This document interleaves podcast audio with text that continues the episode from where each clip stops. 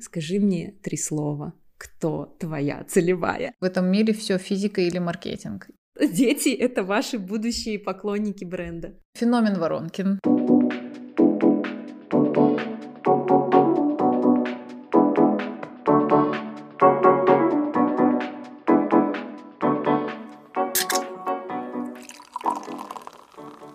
Всем привет! Это подкаст «Ответили в директ». Меня зовут Малика. Меня зовут Марина. Подкаст «Ответили в директ» — это подкаст о маркетинге и digital простыми словами.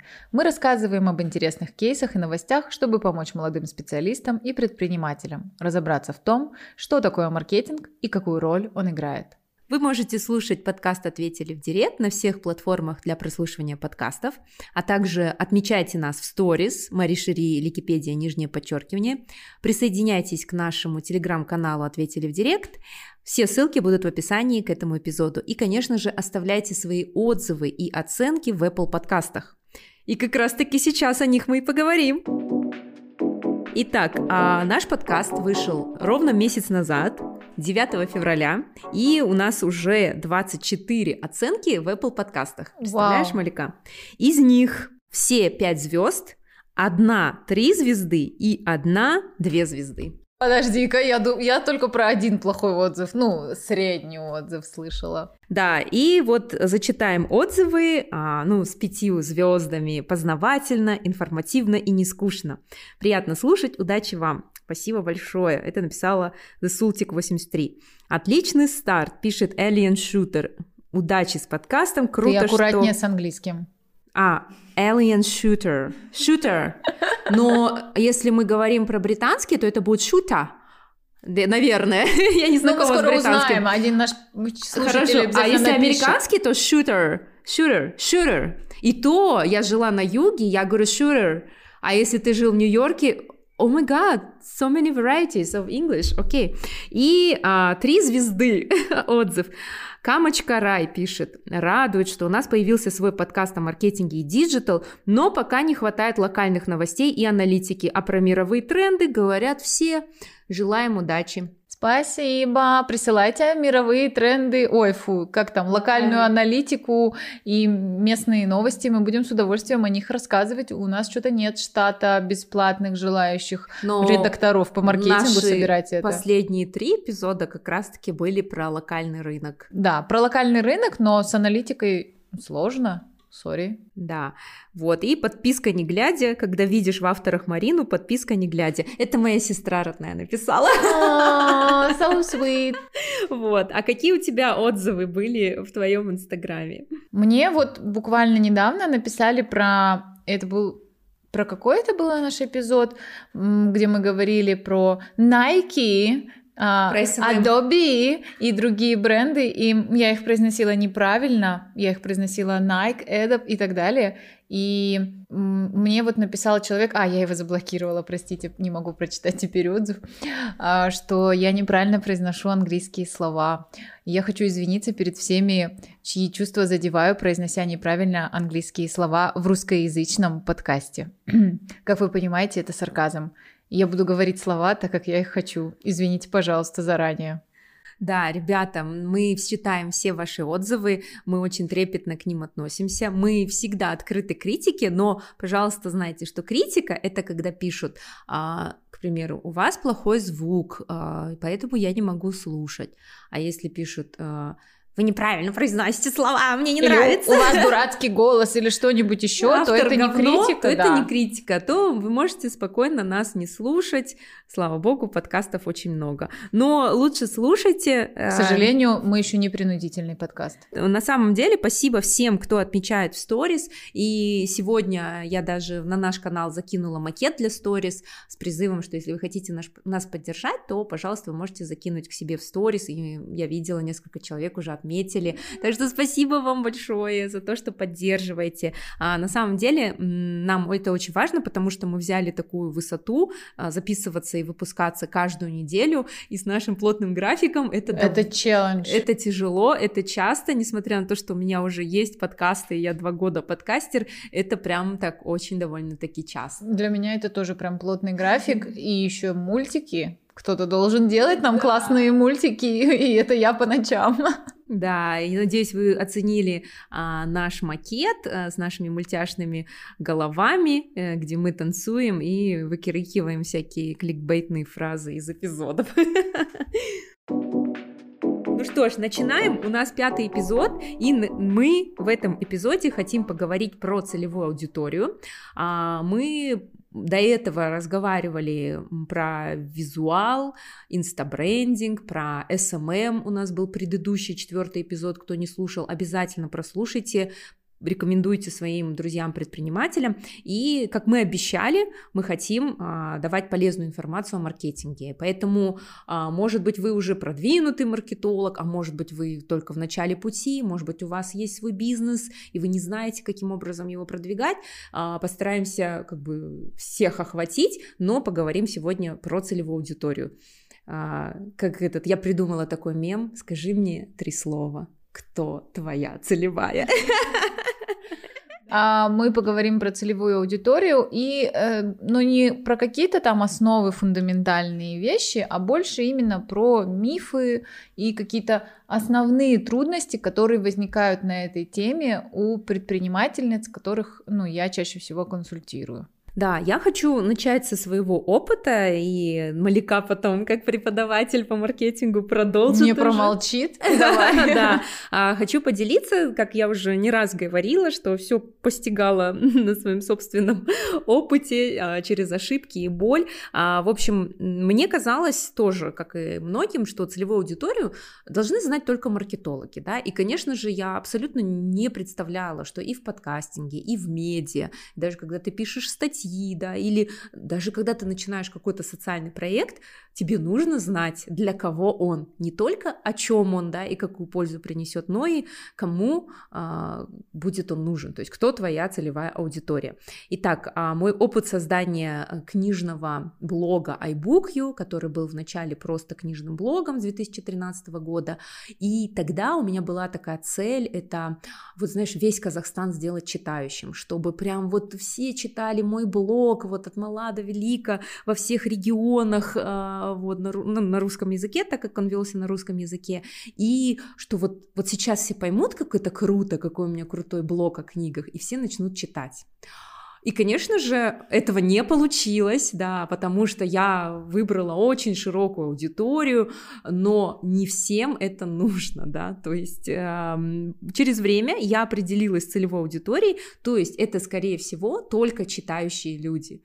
То есть э, мне нужно концентрироваться именно на этой аудитории и не разбрасываться, пытаюсь охватить какие-то другие, каких-то других людей, которым вообще эти книги не нужны, да, им, может быть, а, они не знают, как вообще прожиточный минимум свой повысить, да, им, возможно, не до духовной пищи.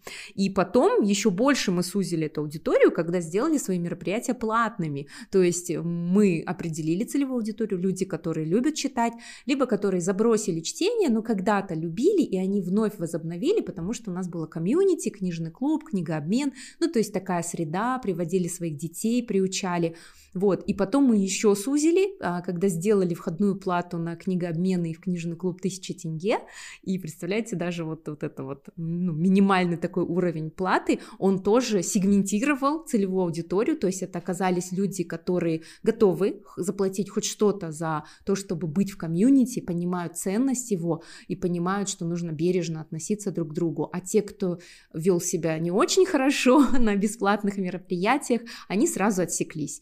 Вот. А, и вот сейчас я веду курс по подкастам почти год, и в моем курсе также мы рассматриваем а, цель, идею подкаста и аудиторию. И вот на вопросе, кто твой слушатель, все спотыкаются, потому что все хотят 18-40, высшее образование, платежеспособные, умные, живут в городах.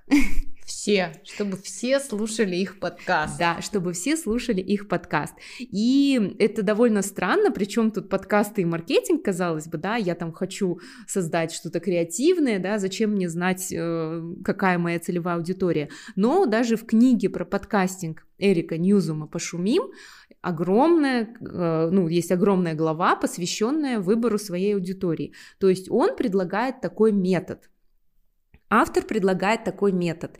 Найдите в стоке фотографию, введите какие-то ключевые слова, которые нужны именно вам для вашего подкаста.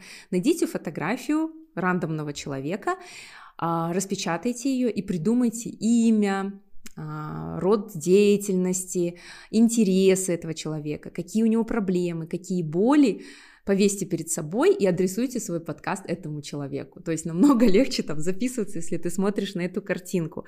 Вот. И также, ну, я думаю, я дальше продолжу, да, уже буду тоже а, при, говорить примеры из этой книги для того, чтобы стало понятнее. Малика, а, что ты можешь сказать а, по этому поводу? Ну, тут я хочу просто сделать а, отсылку к моей любимой фразе, что в этом мире все физика или маркетинг. И неважно, что у тебя за проект, направление, предприятие, у него есть маркетинг. Маркетинг это не только то, что связано да, с какими-то рекламными там, вещами и так далее. Это функция любого бизнеса, в том числе некоммерческого. Ну, каких-то в смысле проектов там социальных и э, подкаст это продукт такой же как и любой другой продукт коммерческой компании. И чтобы ну у него должна быть вот операционная сторона мы встретились включили микрофоны и у него должен быть маркетинг чтобы он находил своего слушателя своего целевую свою целевую аудиторию. И вот, вот там, где ты рассказывала про портрет, хотела сразу тогда уже прыгнуть в тему про целевого покупателя что вот есть, ну, вот это какое-то массовое поверье, что а, нужно нарисовать, расписать портрет своего целевого покупателя, а лучше несколько, а лучше еще как можно детальнее, а то и все. И вот есть одно исследование, исследование, показывающее, что вот этот портрет целевого покупателя это полный bullshit, и оно имеет реальные цифровые под собой обос... а, обоснования. Есть такой бренд Harley Davidson, известные мотоциклы, а, и у них есть ну, вот этот портрет целевого покупателя, и ты, наверное, даже уже сама себе его тоже представила. Это такой грузный мужик, у него такие раскосые брови, борода, татухи, а, кожаная с оторванными рукавами жилетка, на ней там этот орел и так далее и тому подобное. Скорее всего, у него даже есть где-нибудь татуировка, это Харли Дэвидсон логотипа. А при этом эти ребята а, тратят на свои байки больше, чем ну, аудитория других а, конкурентов на свои байки. Но а, на самом деле эти ребята вообще не делают выручку Харли Дэвидсону. А, они составляют всего 3,5% от всей аудитории Харли Дэвидсон, от всех покупателей Харли Дэвидсон. То есть вот этот целевой покупатель, на который, если вот ты его нарисовал и на него направил все свою все свои силы, все свои креативы рисовал, чтобы они нравились именно этому мужику с бородой и так далее. А, а на самом деле их всего 3,5%. То есть 96,5% продаж Харли Дэвидсону делают ребята, которым все равно на то, какой бренд они купят заранее, у них нет никакого фанатизма от бренда, они люди, живущие свою жизнь, а не живущие жизнь, да, там, бренда. А, то, что они ездят на мотоцикле, не делает их жизнь счастливее. Это просто для них ну, часть жизни, хобби, мест, метод передвижения, не как для того чувака с бородой, татуировкой Харли Дэвидсон. Да? А у них нет татуировки Харли Дэвидсон, более того. А, и они не соответствуют всем этим соцдем а, факторам. То есть это просто ребята, которые в какой-то момент под рядом разных эмоциональных и рациональных факторов в своевременной промо-компании, на которую они попали, или удобством магазина, или чем-то еще, купили этот байк. Вот и все. И вот это исследование показывает, что а, не так важен вот этот портрет покупателя, не так важно вот эта комбинация характеристик и так, ну вот это все, насколько важно Просто понимать, какую задачу вы закрываете для человека, какую боль вы ему лечите и какую проблему вы ему решаете. Это должно быть на первом месте. Потому что, чтобы человек купил ваш продукт, должен сойтись ну, очень большое количество факторов, начиная от того, что у вас правильно работает маркетинг, то есть у вас а, место медиа, где размещена информация, у вас содержание, у вас копирайтинг, у вас офер, у вас стиль этого предложения, у вас визуальная сторона этого предложения, цена и так далее подходят этому человеку, и именно сейчас ему надо решить эту проблему. Ну, то есть, условно, если у меня дома уже лежит запас зубной пасты на месяц, ты мне какую рекламу не покажи, я не пойду покупать твою зубную пасту раньше, чем через месяц. Или там, показывай мне рекламу машины сколько угодно, но я не куплю ее, пока не получу права, чувак, а мне еще там 15 лет условно. То есть а, вот важно понимать, что это комбинация очень большого количества факторов, и поэтому нужно делить те, на кого ты можешь моментально сейчас э, нацелиться и получить обратную связь в виде продажи, конверсии какой-нибудь, э, контакты или чего-то, и те, с кем ты должен работать на долгосрок а, чтобы они потом пришли и купили, да, или чтобы ты был у них топ of mind, когда он через 10 лет решит, что у него кризис среднего возраста, и ему срочно нужен мотоцикл именно Харлей. Да, например, я бы тоже, возможно, купила бы когда-нибудь Харли Дэвидсон, несмотря на то, что вот образ вот этого брутального бородатого мужчины. То есть а, все равно он на меня, наверное, этот рекламный образ, он как-то повлияет. Он олицетворяет ведь не только мужчину с татуировками, он олицетворяет крутизну, э, брутальность, уверенность в себе. И вот именно то, что он олицетворяет, и хочу взять я, да, женщина весом там в 60 килограмм с двумя детьми. Ну да, то есть я бы лучше воспринимала это не как портрет целевого покупателя, который вам надо сделать, а образ, который, ну, просто будет вашим маскотом. Вот, да, и все остальные либо хотят там как-то, им кажется это круто, но не обязательно ты выглядишь вот так же, как этот байкер, чтобы купить этот байк. Ну, я видела и красивых потянутых водителей Харлея. Можно я тоже расскажу об одном кейсе, точно тоже из книги Эрика Ньюзома «Пошумим», где он говорит про аудиторию подкастов, приводит пример юмористический подкаст. А, например, когда он задает вопрос а, создателям юмористического подкаста, кто ваш слушатель, кто ваша аудитория, чаще всего они отвечают так. Знаете, это просто люди, которые ходят на представления в клубы, ну, то есть те, кто ходит на выступления стендап-комиков. Э, Эрик в книге пишет, сенсация, юмористический Юмористические подкасты слушают совсем другие люди. Давайте я поясню. Уверен, среди слушателей юмористических подкастов есть и такие, которые ходят в клубы слушать комиков живьем, но их очень мало. И вот, по данным компании Нильсен, а, Нильсен, да, правильно? Неважно, напишут в директ. Хорошо, если что, поправьте меня. Я даю вам право поправить меня. А, как правильно произносится название компании Нильсен? Я предлагаю говорить как можно больше ошибок, тогда у нас будет большой engagement rate на наших страницах в Инстаграме. Я преднамеренно не буду поправлять тебя и исправлять свои оговорки. Я поняла, здесь зарыт секрет нашего engagement rate, и надо вообще это добавить к нашему подкасту про SMM. Хотите много обратной связи, пишите ошибками. Да. В общем, компания Nielsen Holdings PLC одна из крупнейших в мире компаний, которые проводят маркетинговые измерения. Вот. А выпустили исследование потребительского рынка и определили, что покупают слушатели разных подкастов. Так вот, слушатели юмористических подкастов активнее всего покупают, может, догадаешься, Малика? Как думаешь? Вообще нет идей. Детское питание. Oh, so sweet. Фанаты юмористических подкастов покупают на 14% больше детского питания, чем среднее американское домохозяйство. А вторая по популярности категория – это чай. То есть это уставшие от родительства да. и которым не хватает улыбок в жизни просто родители. Это родители, да. То есть они не ходят в клубы на выступления стендап-комиков.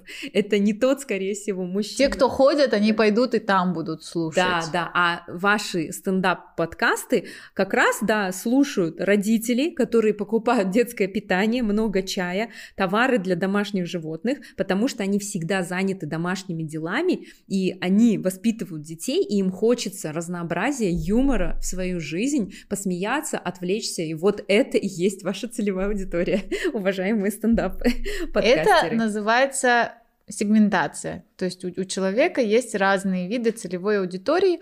Одна э, для офлайн продукта э, которая приходит ногами, и у нее, соответственно, другие характеристики. При этом они тоже могут быть там родители или не родители, старшие или младшие, они могут быть очень разными, и тоже их будет трудно загнать вот в этот стандартный соцдем или профиль по портреты, что угодно. А для онлайн-продукта у него получается совсем другая целевая аудитория, которая не ходит просто, по сути. Ну, не, не может, у нее нет нянь, как у тех, или уже вот есть дети сильно маленькие, сильно много. Вот это Хороший путь, это называется сегментация, когда вы свою аудиторию дробите и даете им разные предложения. А, и это используют как для того, чтобы разный вид своего продукта предлагать разной целевой аудитории, для того, чтобы больше продавать определенной аудитории, или чтобы развести коммуникацию. То есть э, начинают делать так, что, например, в Инстаграме они бьют на одну целевую аудиторию, ну, сегмент именно аудитории, вот в подкастах там на другую аудиторию, э, ну, там вот сейчас мы это можем видеть, да, как разные финансовые образовательные программы начинают работать в Инстаграме, у них один вид контента, и ты видишь, что это чуть на одну аудиторию, да, а в подкастах они начинают э, в другую сторону работать, в Клабхаусе, а в Телеграме, и у них везде немножечко она отличается не только из-за того, что это разные каналы, а именно из-за того, что это разные люди с разным характером потребления. А, и, ну, это то, наверное, что и мы с тобой делаем на самом деле. У нас есть разные сферы деятельности, и ну, мы чуть-чуть по-разному, ну, разные аудитории себя с разной стороны продаем. Да, еще можно добавить ТикТок, то есть тот же самый, например, вот как ты сказала там про финграмотность, да, какая-нибудь компания, а в ТикТоке они могут подавать контент совсем иначе и ориентироваться тоже на разные аудитории, то есть они могут в том же ТикТоке ориентироваться и на взрослую аудиторию, и на будущих своих клиентов, на детей. И, кстати, вот почему не надо скидывать со счетов детей, хотя и считается, да, что у них же нет денег, они ничего не покупают, они же вырастут. Они вырастут, и это происходит. Вы не представляете, как это быстро. Я поделюсь э, реальным примером тоже, того же самого iBookU. А, недавно у меня брала интервью одна девушка а, для студенческого профиля. В общем, она ведет а, какой-то вот такой профиль в Инстаграме и берет э, интервью в Зуме, публикует их. Ну, там наставление молодому поколению. Вот. А девушка сказала, что ей 16 лет, и что она ходила ребенком с мамой на наши книгообмены. Я вначале не поверила. То есть, понимаешь, мы-то с тобой в этом возрасте уже, ну, последние лет 10, мы, наверное, живем практически одинаково. В среднем возрасте. Да, имея деньги уже собственные, да, вот, примерно, да, в 10 лет уже в среднем возрасте. А тут получается, что а, 5 лет назад этой девушке было 11 лет, и с мамой она ходила на книгообмены меняться детской литературой. То есть для нее вообще очень сильно поменялось все, все в жизни. Все в жизни для нее поменялось. И ее покупательская способность, и ее интересы за пять лет очень сильно поменялись. То, что нужно ребенку Но в 11. что у нее не поменялось, и вот что важно сохранять, это как раз вот эта лояльность к первым брендам, love брендам вот, своим. Да, то есть в 11 лет мама брала дочку с собой меняться книгами детскими, и девочка сказала, что тогда у нее зародилась любовь к книгам. То есть сейчас 16-летняя девушка берет у меня интервью, я осталась такая же, а в ее жизни произошло куча перемен. Бандовый скачок она у нее произошел. Она учится за рубежом и создала свое собственное медиа для молодежи это заставляет задуматься о том, как время быстро летит, поэтому вот дети — это ваши будущие поклонники бренда. Поэтому я преподаю в ВУЗе э, за условную оплату, скажем так, и выступаю всегда для студентов бесплатно, потому что я знаю, что через 5-10 лет это будут директора и руководители, и менеджеры в разных департаментах маркетинга — моих потенциальных клиентов. Вам не видно, но то, как произносила это Малика, сидя передо мной, напомнило мне Дейнерис Таргариен. Я думала, какой-нибудь Круэллу Девиль. Да, с планом захвата мира и с покорением Нет, они просто мне будут наконец сливать местную аналитику, чтобы вот человек, который, про которого ты читала, был наконец хотя бы лет через пять доволен нашим подкастом, и у нас появилась какая-то рыночная информация. Ты знаешь, а, вот я же сейчас консультирую предпринимательниц в день вообще часами, у меня уже пухнет голова, но я заметила одну очень важную вещь, а, в приоритетах их э, вот, маркетинговых активностей разных, а, что не всегда они расставляют правильно приоритет на затраты и на то, кому они хотят в первую очередь о себе рассказать, напомнить и продать. А, они, во-первых, очень часто забывают, что вообще самое главное для них, а, те, кого быстрее всего, дешевле всего и надежнее всего возвращать, это те, кто уже покупал, те, кто имеет потенциал стать лояльным, и даже те, кто покупал, был недоволен, если их конвертировать, я забыла, как это называется, а, когда ты недовольного клиента а, так обрабатываешь, что он становится еще более довольным, чем если бы сразу все было нормально. Вот.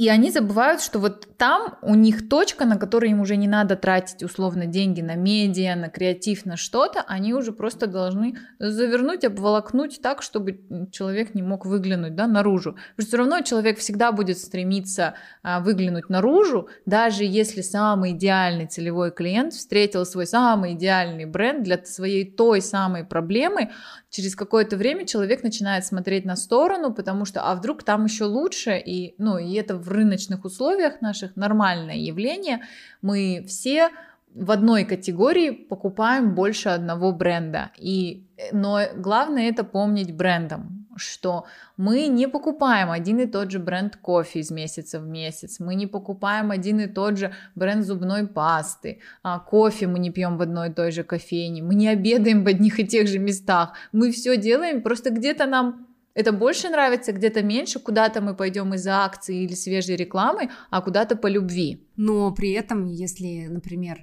ну, вот такой нейтрально любимый бренд тебе чаще напоминает о себе, больше внимания и заботы к тебе, как к существующему клиенту проявляет, наверняка ты просто от того, что тебе лень, а, ну, как бы узнавать, что там у других, ты будешь ходить туда. И ведь часто бывает, что вот пишет там а, твой мастер по маникюру или еще кто-то именно в тот момент, когда вот тебе это необходимо. И ты из-за того, что это удобно, ты говоришь, да, хорошо, я приду, да. Это вот, да, они как раз и должны понимать вот эту твою длительность длительность, да, а, между покупками, чтобы вернуть тебя в нужный момент. В нужный момент пожелать доброго утра и спросить, как там поживает маникюр условно. Ну вот мой салон, с которым я работаю, они мне в сторис просто начинают уже писать так, чтобы мне было стыдно, что Малика уже нельзя так ходить. Малика, я вас записываю на послезавтра. А, мне пишет Алина, хозяйка салона. Да? Видят твои ногти. Они следят за моими сторис и говорят, так уже нельзя ходить.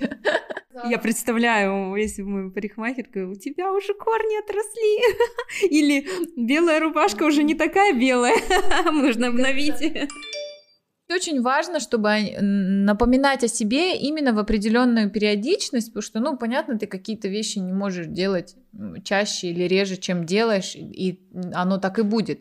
И тут еще вопрос персонализированности этого напоминания, да, насколько ты понимаешь, что они тебе, ну вот пишут искренне, понятно, что им нужны твои деньги в сухом остатке, но что ты им интересно как их постоянный покупатель. А следующий у нас как бы уровень вот по вот этой легкости и близости к конвертированию в прибыль, это те, кто хоть раз когда-то покупали, но не вернулись. И либо они ждут, когда ты получишь у них обратную связь, чтобы увидеть, что они готовы к этому, да, либо они тогда купили, а потом их резко свичнуло какое-нибудь прикольное предложение от конкурентов в этот момент, да, который поймал его в момент э, поиска, ну там, следующей покупки, да, например, повторной. И здесь важно э, собирать базы, опять же, да, для чего вот все эти пиксели нужно встраивать к себе на посадочные, собирать базы для ремаркетинга, собирать CRM-базы для построения лукалайков и так далее, именно для того, чтобы э, вот эту аудиторию, которую хоть раз покупали или были близки к этому, возвращать к себе, потому что эти люди, которые уже тебя знают, которые уже как минимум там условно переступили порог твоего магазина, они понимают, чем ты отличаешься от других, тебе просто осталось вот а, последний толчок сделать на вот этой схеме Аида, да, уже в экшен их толкнуть, у них уже все остальное прошло, и у них есть в себе потребность. А, следующий уровень по легкости вот конвертировать в покупателя, а, это, знаешь, э, люди, которые прогретые тобой, скажем так, будем говорить словами инфобизнесменов, что только они это продают. А, их я точно могу сказать без ошибок в произношении и ударении. Короче, э, прогретые ребята — это те, кто, например, подписан на тебя очень давно в Инстаграме, на твой магазин корейской косметики или чего бы то ни было. Ничего все это время не покупал, но он на тебя подписан, он иногда один из десяти постов лайкает, иногда взаимодействует в сторис, иногда ты его за счет ну, рекламы на подписчиков на своих возвращаешь да, к себе. То есть он как бы с тобой знаком, он плюс-минус понимает, какой у тебя репертуар, э, ну, представленность товаров, а в какой то категории, в какой, какой ты по цене и прочее, просто как-то вот у вас пока не совпадает твой месседж и его проблема или актуальность проблемы, да, потому что это, у всего есть вот этот какой-то и сезонник, и острота, и приоритетность, и прочее. То есть тут важно либо грамотным оффером каким-то акции в нужный период года, когда наверняка это надо его пушнуть, и здесь хорошо идут именно сезонные акции. Вот для того же магазина косметики это, например, SPF, которые срочно нужны, да, а, весной, летом или осенью какие-нибудь пилинги, а, чтобы пятна убирать, да, то есть вот почему вот эти сезонные информационные продукты а, так важны, потому что они могут стать вот этой точкой перв, первого контакта, ну, потому что они актуальны вот для интернет-аптек тех же, да, почему важно а, в вирусные периоды и вот в прочие, в, в периоды отравлений популярных, а, в период шашлыков, именно вот эти целевые продукты толкать, потому что просто больше вероятность, что ты совпадешь в этот момент с потребностью у своей целевой аудитории, у вас случится первый контакт, а дальше ты уже будешь у себя его в воронке своими другими дальнейшими инструментами крутить. Вот, то есть поэтому вот эти сезонники очень важны, или вот эти сервисы, сейчас у меня больное место, которые доставка пятиразового правильного питания в день, своя и вообще эпопея с мужем их выбрать, найти, найти нормальных и адекватных, на одних мы уже нарвались, а, вот, и они м- тоже, вот, у них к лету есть, у них есть к Новому году сезон, ну, в любом случае у них вот этот авитаминоз весенний, они могут брать и вот этот сезонник, и сегментировать могут, потому что одно дело люди, которые худеют, другое дело дело люди, которые на спорте, третьи, которые просто хотят поддерживать здоровый вес, мы не хотим не худеть, ни на спорт у нас времени нет. Есть просто деловые люди, которые просто хотят удобно питаться, даже можно иногда жареную картошку просто вот вовремя привезти и все. Вот. Но удивительно, что даже половина не делает чего-то вот из этих базовых вещей ни в плане сегментации, ни в плане сезонных вот таких акций, что я вот уже серьезно полтора месяца, мне кажется, я скоро научную работу защищу, уже диплом по ним, по маркетингу этих доставок питания. Вот, следующий после прогретых, четвертый, да, скажем, это теплые. Это те, у кого удивительно, да, что теплые дальше прогретых для тебя. Ну, это феномен воронки, назовем это так. А, это те, у кого есть потребность сейчас на, твой, на твою категорию товара, а, там, услуги, чего угодно, но которые про тебя не знают, и у которых нет сильной лояльности кому-то другому. Это вот легко свичащиеся люди, или это категория такая продукта, который, ну, с которого легко свичнуться, вот купить не такую шоколадку, а такую, да, условно. Вот, э, ну, этих людей ловить, то есть если вот с этими первыми надо работать какими-то постоянными методами, следить за сервисом, качеством, обратной связью, работать с негативом, вот это вот все, но зато ты на них сильно не будешь тратить на медиа, на охваты, у тебя уже есть четко вся картина по ним, то вот эти ребята, ты их можешь ловить только где? В поиске, в, в картах-навигаторах, а, вот в этих витринах, ну вот из серии гугловских, да, то есть э, там, значит, у тебя должна быть уже, если позволяет бюджет, и вот сюда первые уровни ты закрыл, always on какой-нибудь поисковые компании, а, или вот в навигаторах размещения, да, и прочее. То есть это вот, когда срочно надо, аптека, да, там ты вот открыл, ищешь, вот мне нужна аптека рядом с домом, и ты там делаешь рекламу. Вот always on, но только вот на эти 10 кварталов. Ты знаешь, что дальше человек срочно в аптеку не бежит. А если не срочно, он ее не в навигаторе, там, не в поиске ищет, да, условно. То есть вот а, так, такие варианты.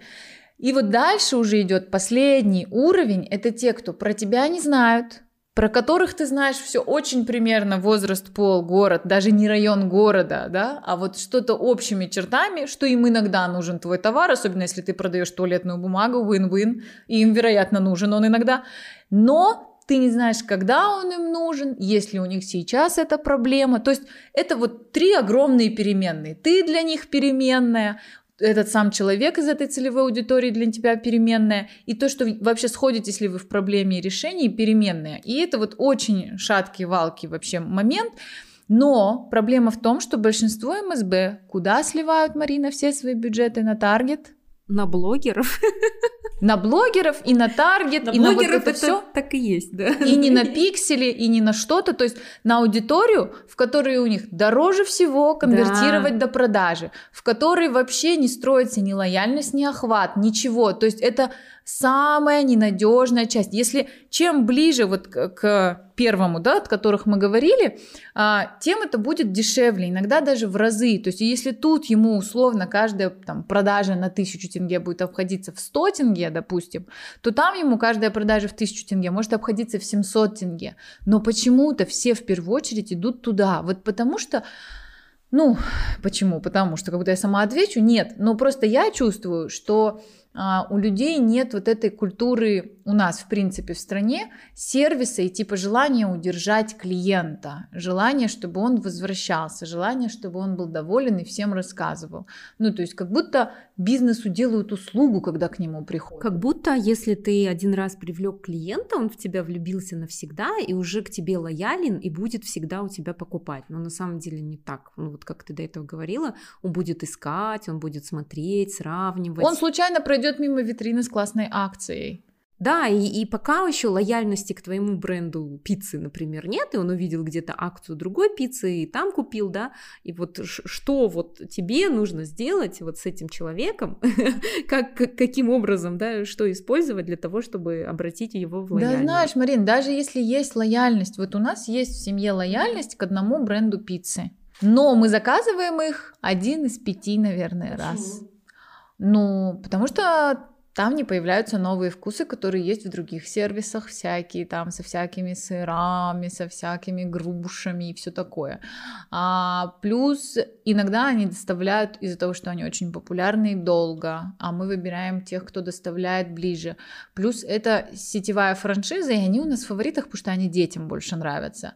А мы находим места, где там тесто более там итальянское, тонкое или что-то еще, или какие-то там вкусы вообще дурные с инжиром или чем чем-то еще. То есть, как бы они у нас это safe choice. Наша лояльность да. только в том, что это safe choice. И если там, не знаю, приедет кто-то привередливый в гости, а, то мы, наверное, закажем вот безопасно пепперони, пожалуйста, и 4 сыра. Все. Это была первая часть нашего эпизода о целевой аудитории. Во второй части мы поговорим о блогерах, о болях и стереотипах, которые есть у маркетологов и владельцев бизнеса о целевой аудитории. Слушайте вторую часть на следующей неделе.